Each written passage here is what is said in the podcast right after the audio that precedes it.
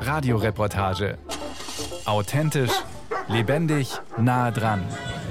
Ein Podcast von Bayern 2.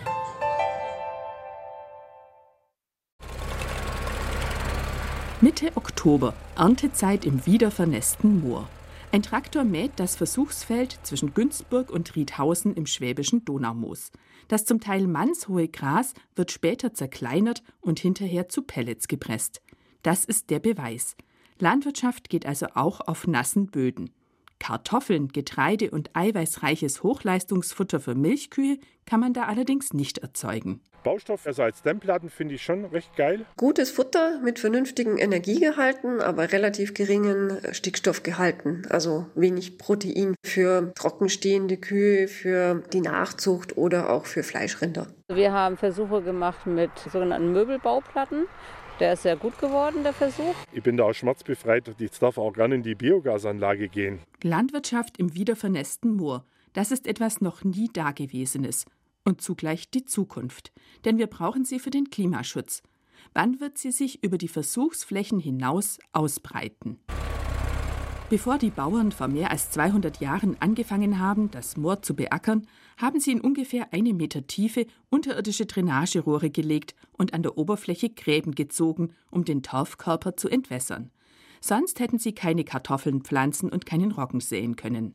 Ist der Wasserstand abgesenkt, kommt Sauerstoff an den Torfkörper, der zu großen Teilen aus abgestorbenen Pflanzenresten besteht, man sagt auch organische Substanz dazu.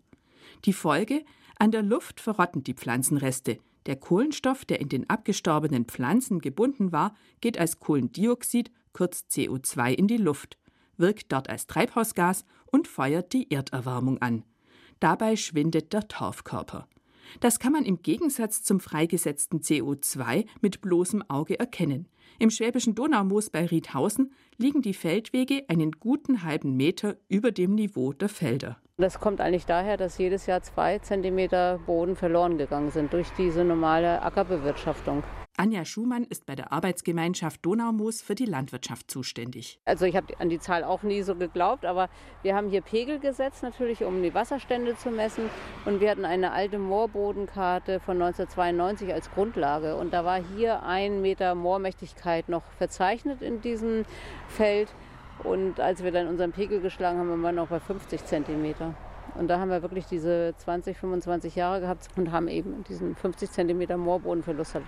Und da ist es mir auch erstmal so richtig so bewusst geworden, was diese zwei Zentimeter bedeuten. Ein halber Meter Restboden. Das würde für weitere 25 Jahre Ackerbau auf entwässertem Moor reichen. Danach hätte der Landwirt bloß noch Kies unter der Sohle und die Atmosphäre wäre um 35 Tonnen CO2 schwerer. Pro Hektar und Jahr. Ein Hektar entwässertes Moor hat nämlich den gleichen CO2-Ausstoß wie sechs Durchschnittsbürger. Also starten wir eines der größten Renaturierungsprogramme in Deutschland. Sanierung und Wiederverwässerung aller Moorflächen, das sind bis 2040 rund 55.000 Hektar. Dazu ein Moorbauernprogramm. Das sagt Ministerpräsident Markus Söder in seiner Regierungserklärung zum Klimaschutz im Sommer 2021. Nur kurz zur Klarstellung. In Bayern gibt es insgesamt rund 220.000 Hektar Moorflächen. 95 Prozent davon sind trockengelegt, gut die Hälfte davon wird landwirtschaftlich genutzt. Und rund ein Viertel davon sei bis 2040 wieder vernässt werden, im Staatswald, auf Naturschutzflächen und eben in der Landwirtschaft. Damit die Moore wieder als Kohlenstoffspeicher funktionieren und nicht als CO2-Schleudern arbeiten. Denn bis 2040 soll Bayern unterm Strich klimaneutral sein. Das ist das Ziel der Staatsregierung. Wir stehen, davon bin ich fest überzeugt und es ist belegt wissenschaftlich, an der Schwelle epochaler Veränderungen.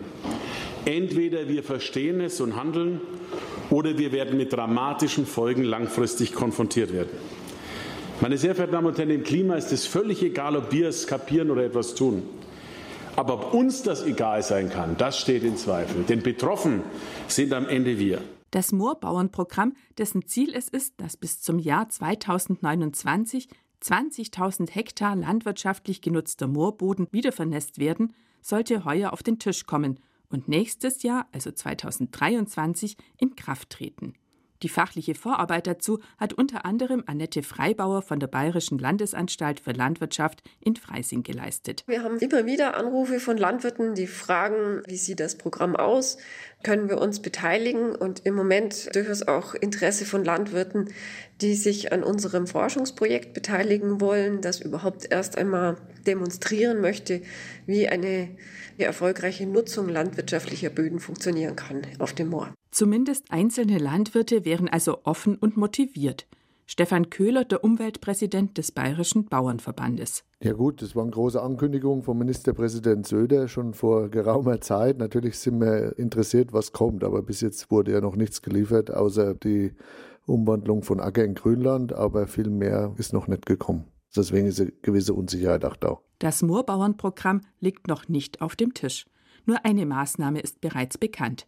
Landwirte, die Ackerböden für immer in extensiv genutztes Grünland umwandeln, sollen dafür fünf Jahre lang 3.300 Euro pro Hektar und Jahr bekommen. Denn man weiß, dass ein entwässertes Moor, auf dem Ackerbau betrieben wird, deutlich mehr CO2 freisetzt als eine naturnahe entwässerte Wiese. Das hat aber erst einmal noch nichts mit Wiedervernässung zu tun. Ab wann gibt's Geld fürs Wiedervernässen der Moorböden? Gerhard Brandmeier vom Bayerischen Landwirtschaftsministerium. Was nächstes Jahr sonst noch kommt, müssen wir schauen, was wir noch aufs Gleis setzen können. Man wisse ja auch noch nicht, ob die Vernässung auf den einzelnen Standorten funktioniere. Doch müssen die Landwirte nicht auf alle Fälle im Voraus wissen, wie viel Geld sie bekommen würden? Wie sollen sie sonst entscheiden können, ob sie beim Moorbauernprogramm mitmachen und vernässen lassen wollen oder nicht? Gerhard Brandmeier. Das ist vollkommen richtig. Das Ganze muss zusammenspielen. Aus dem Grund müssen wir auch jetzt, auch wenn die Maßnahme vielleicht noch nicht gleich beantragbar ist, die Maßnahmen natürlich weiter ausarbeiten. Und parallel dazu laufen ja am Staatsgut in Karolinenfeld Versuche mit Nassnutzung von Flächen, um dann auch zu sehen, wie es in der Praxis funktionieren kann. Dabei hat der Ministerpräsident in seiner Regierungserklärung zum Klimaschutz im letzten Jahr doch gesagt, ein Yes we can würde aber auch nicht ausreichen. Schon eher das, was Winston Churchill gemacht hat, der hat bei ganz besonders schwierigen Akten immer den Stempel draufgeknallt, Action Today. Das ist unsere Aufgabe. Action this day heißt frei übersetzt heute noch handeln. Für den Moorschutz gilt das offenbar nicht. Und das Moorbauernprogramm wäre ja nur der erste Schritt hin zu einer klimaverträglichen Landwirtschaft im Moor. Bernhard Osterburg vom Thünen-Institut in Braunschweig. Die Flächen zusammenbekommen und die Planung umzusetzen, dauert viele Jahre und kann nach unseren Einschätzungen am Thünen-Institut auch schon mal zehn Jahre zwischen erster Vorplanung und voller Umsetzung dauern. Das heißt, es ist ein sehr langsamer Prozess. Währenddessen schrumpft der Torfkörper jedes Jahr um zwei Zentimeter. Das CO2 in der Atmosphäre wird immer mehr und die bayerische Staatsregierung hat die Internetseite gelöscht, auf der man ihren Masterplan Moore nachlesen konnte. Und sonst passiert nichts mehr im Moor? Zumindest auf der Versuchsfläche im schwäbischen Donaumoos zwischen Günzburg und Riedhausen passiert an diesem Mittag einiges. Hier wird Pionierarbeit geleistet von Praktikern und Wissenschaftlern. Annika Wortmann und Sebastian Fischer von der Landesanstalt für Landwirtschaft versuchen unter anderem der Tragfähigkeit des wiedervernässten Bodens auf die Spur zu kommen. Sie hauen ein sogenanntes Scherkraftmessgerät in den Boden und messen die Kraft, die man braucht, um die Pflanzenwurzeln im Boden auseinanderzureißen. Jetzt hat man gehört, ist die Grasnarbe gebrochen, dann bleibt der Zeiger stehen und wir können es ablesen.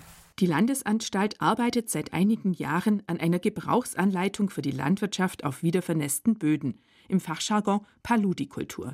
Dazu gehören auch Ratschläge zum Thema, welche Landtechnik eignet sich auf nassen Böden. Ganz klar, auf den nassen Flächen braucht man leichte Maschinen, die nicht einsinken. Doch welche?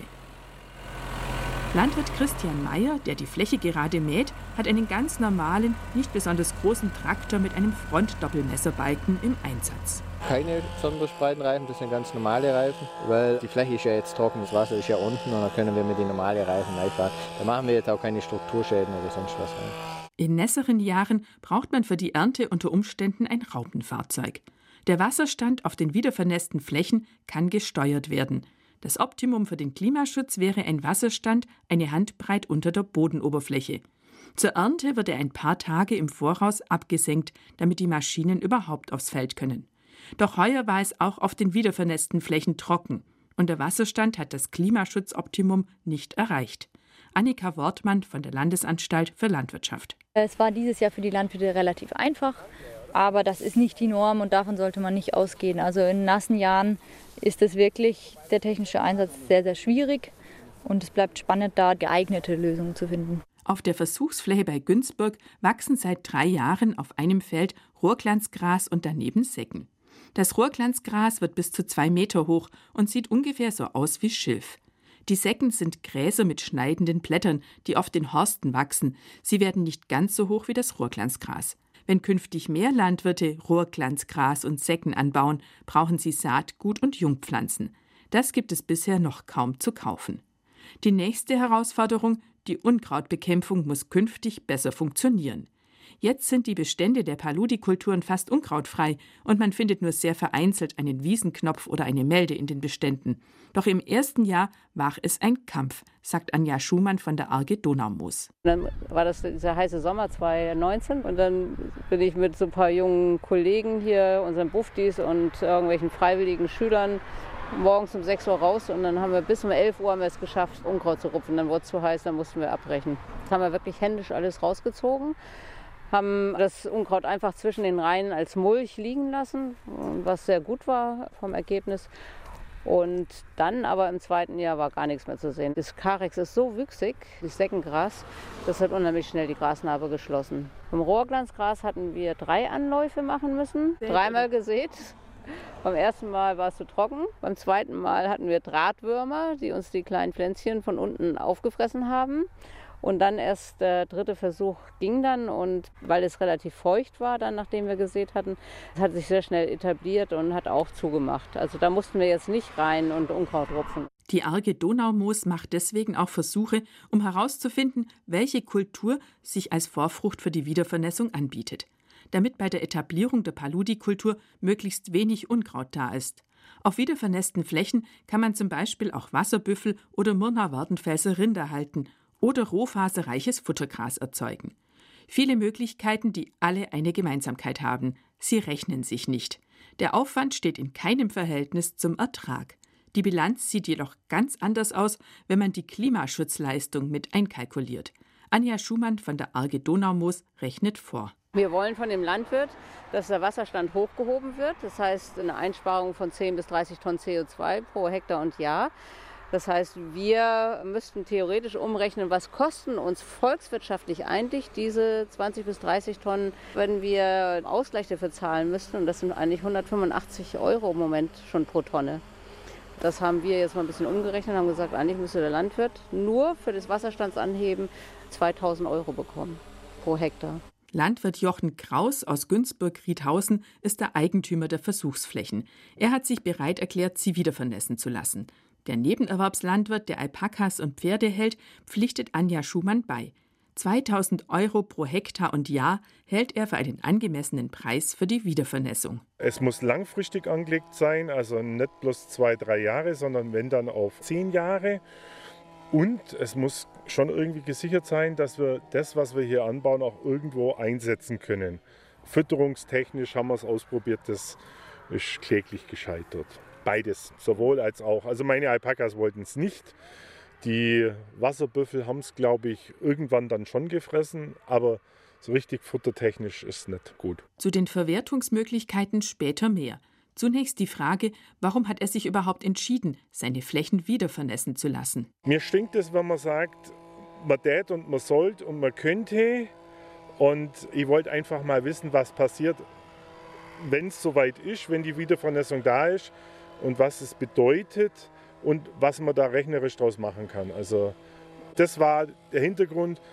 Wenn es dann soweit ist, sind wir dann zu spät dran, wenn wir nicht vorher mal austesten, was es ist. Austesten müssen die Paludi-Pioniere nicht nur die Anbauverfahren, sondern auch die Verwertungsmöglichkeiten. Direktvermarktung und mal im kleinen Stil anfangen, das funktioniert vielleicht bei Wasserbüffeln, wo man Grillwurst und Gulasch verkaufen kann. Bei Rohrglanzgras und Säcken geht das auf keinen Fall. In Malchin in Mecklenburg-Vorpommern beheizt man mit dem Aufwuchs von wiedervernässten Mooren zwei Schulen und fast 500 Wohnungen. Untersuchungen zufolge kann man in Biogasanlagen bis zu 20 Prozent des Maissubstrats durch Paludi-Pflanzen ersetzen, ohne dass die Energieausbeute zurückgeht. Doch die energetische Verwertung ist für die Arge Donaumoos nur eine Notlösung. Anja Schumann sucht nach höherwertigen Einsatzmöglichkeiten für das Erntegut. Dazu lässt sie es in Kops, also 4 mm kleine Pellets, pressen. Bis vorgestern war es noch nicht sicher, dass wir überhaupt Kops machen können. Wir hingen immer in der Luft. Das ist so der Unterschied jetzt zwischen Praxis und Universität. Die forschen, die nehmen halt ihre 1 Quadratmeter Felder und dann sagen sie, ja, mit dem Rest könnt ihr gucken, was ihr macht. Und dann hängen wir dann immer in der Luft und denken, wie können wir das jetzt organisieren und machen. Neulich hat die Arge Donaumoos eine Probe an eine Kooperation aus einer bayerischen Kunststofffirma und einer ostfriesischen Naturfaserverarbeitung geschickt. Und da kann man Stangenmaterial herstellen. Also damit werden Pfosten hergestellt oder diese Holzfaserplatten, dieses Holzfasergemisch, wo man diese Terrassendielen hermacht. Und dann kann man diese Holzfaser durch die Grasfaser eigentlich ersetzen.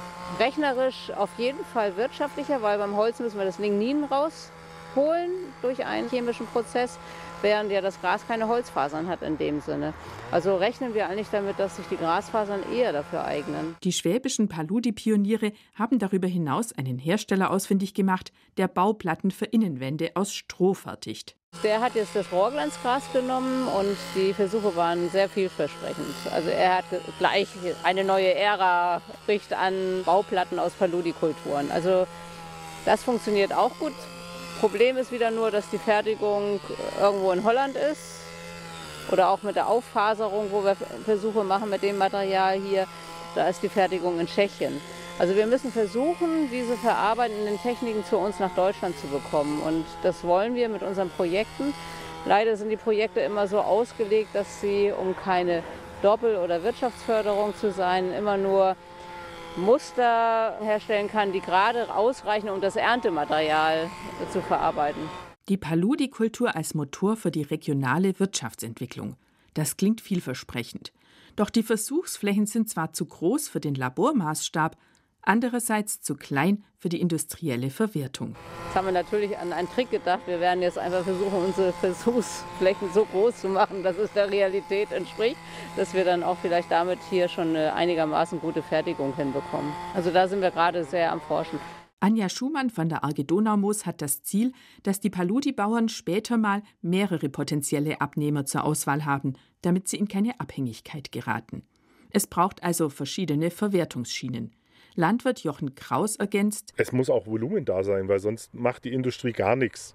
Also mal da der Hektarle und der Hektarle, das macht keinen Sinn. Wenn dann muss es alles zusammen koordiniert werden. Dabei ist die Arge Donaumoos doch bloß ein Landschaftspflegeverband. Da kommen ganz große Bauunternehmer schon auf uns zu und sagen, könnt ihr uns nicht Material endlich liefern? Wir wollen unsere Art des Bauens umstellen und umweltfreundlich bauen. Und derjenige, der zum Beispiel die Strohbauplatten macht, dem geht es genauso. Er hat, er hat unheimlich viele Anfragen. Da fehlt ihm aber die Finanzierung. Und wir wollen jetzt versuchen, dass wir die vielleicht alle an einen Tisch holen und sagen, komm, ihr Bauunternehmer, wenn ihr es wollt, dann finanziert jetzt die Fabrik dafür. Und dann können wir euch das Material auch liefern und entsprechend könnt ihr dann umweltfreundlicher bauen. Wird die Fabrik womöglich schneller gebaut, als die Moore wieder vernässt sind?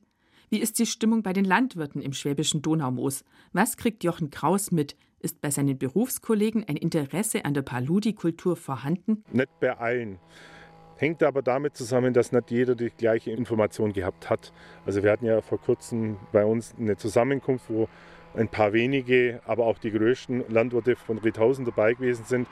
Und die haben verschiedene Dinge zusammengeschmissen. Die haben dieses Versuchsfeld mit der Wiedervernässung in Gundelfingen zusammen vermischt und wussten gar nicht, was es da gibt. Die wussten auch nicht, dass es da einen finanziellen Ausgleich geben soll.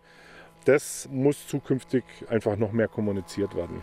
Und ohne, muss man auch ganz klar sagen, ohne diesen Ausgleich wird es nicht funktionieren. Das bestreitet keine der beteiligten Seiten. Und es ist auch allen klar, dass die bisherigen Moorschutzmaßnahmen nicht attraktiv waren. Deswegen herrscht Stillstand im Moorschutz. Das Kulturlandschafts- und die Vertragsnaturschutzprogramme bieten den Landwirten zu wenig. Und die Förderung von Moorrenaturierungen, also ungenutzten naturbelassenen Mooren, setzt bislang voraus, dass sich die betreffende Kommune mit 10 Prozent der Kosten an der Maßnahme beteiligt, kritisiert Ulrich Meck, der Geschäftsführer der Arge Donaumoos in Leipheim. Und das bedeutet für die moorreichen Regionen irgendwelche Eigenmittel, die sie bringen müssen, die aber eine normale Kommune nicht hat, weil die müssen Kindergartenbauer oder Hartplätze oder sonst was Sie haben für den Moorschutz keine freien Mittel, die man einsetzen könnte. Es ist auch nicht ganz einzusehen, dass äh, einzelne Regionen, wo zufälliger Moor ist, Eigenmittel bringen soll, um ein Klimaschutzproblem des gesamten Freistaates zu lösen. Ulrich Meck ist promovierter Biologe. Dass auf vielen Moorflächen, die künftig wiedervernässt werden sollen, Landwirte arbeiten und keine Naturschutzflächen daraus werden, sieht er gelassen. Denn im Hinblick auf die Tierwelt ist die Paludikultur annähernd so artenreich wie ein naturbelassenes Moor. Und der Vorteil von der Paludikultur, wenn man jetzt an die Faunistik denkt, also an Vögel zum Beispiel, wäre, dass die ja meistens im Herbst dann nochmal gemäht werden und dann im Frühjahr sehr kurzrasig sind, nass, weil es ja Paludikultur ist und das eigentlich eine Situation ist, die zum Beispiel für Wiesenbrüter super ist, um dort zu brüten. Von daher gesehen gibt es da schon durchaus, denke ich, sehr viele positive Effekte von der Paludikultur auf die Tierwelt. Da haben wir es. Die Artenvielfalt würde profitieren. Die Bauindustrie lechzt offensichtlich nach den Produkten. Nirgends kann man eine Tonne CO2 so billig einsparen wie im Moor. Und trotzdem geht es nicht voran mit dem Moorschutz. Nicht einmal im bayerischen Donaumoos, obwohl die Staatsregierung in den nächsten zehn Jahren extra 200 Millionen Euro allein für das Moor zwischen Ingolstadt, Neuburg an der Donau und Pöttmes bereitstellt. Landschaftsökologe Ulrich Sorg am Telefon. Also es gibt schon einige Landwirte, die Interesse haben an einer anderen Nutzung, aber sie trauen sich nicht aufzutreten, weil sie sofort von den Kartoffelbauern oder von den konventionellen, die weitermachen wollen wie bisher, ja, ans Schienbein bekommen. Ulrich Sorg aus Rennertshofen im Landkreis Neuburg-Schrobenhausen hat früher beim Landesamt für Umwelt gearbeitet.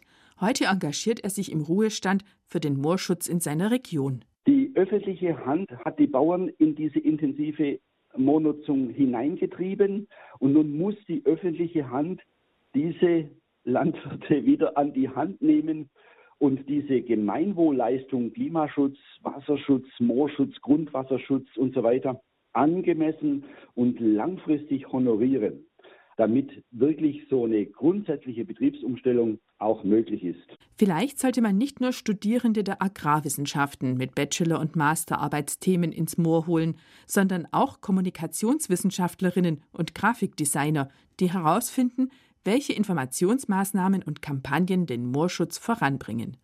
Vielleicht braucht es auch strukturelle Veränderungen in den Behörden. Den Eindruck hat Anja Schumann, Agraringenieurin bei der Arge Donaumoos. Also ich glaube, die Politik als auch die Landwirtschaft und wir als Landschaftspflegeverbände sind schon so weit. Und wer dazwischen ist, ist der große Verwaltungswasserkopf, der einfach zu eingefahren ist in seinen Schienen und in seinen Anträgen und dem Ganzen, was da abläuft. Und da muss eigentlich der Riesenschritt erfolgen in den Ministerien und in diesen ganzen Ämtern, wo dann diese Anträge bearbeitet werden. Doch das ist ja auch die Aufgabe der Politik. Effiziente Verwaltungsstrukturen schaffen, damit was vorangeht. Für Stefan Köhler vom Bayerischen Bauernverband ist entscheidend, dass die Landwirte eine Moor-Ansprechperson in der Region haben, zu der sie Vertrauen aufbauen können. Man bräuchte einen Kümmerer vor Ort, der auch die regionalen Besonderheiten kennt. Da gibt es ja schon das Schwäbische Donaumoos, die arbeiten sehr gut mit Landwirten zusammen und probieren da auch viel aus und die warten eigentlich dringend auf solche Programme, dass man vor Ort auch was bewegen kann mit den Landwirten zusammen. Zunächst braucht es ein Moorbauernprogramm. Ohne das können weder Infokampagnen noch Kümmerer was ausrichten. Und das, so die Prognose des Umweltpräsidenten des Bauernverbandes, wird erst nach den Landtagswahlen im Herbst 2023 fertig. Im Moment sind alle schon ein bisschen auf Wahlkampf getrimmt und dann schaut mal, dass man nur Wohlfühlthemen spielt und den Leuten eher entgegenkommt. Und da ist vielleicht das Moorbauernprogramm jetzt doch ein bisschen zu hart. Kein Moorbauernprogramm ist allerdings noch härter für das Klima und die Landwirte, die jedes Jahr zwei Zentimeter Boden verlieren.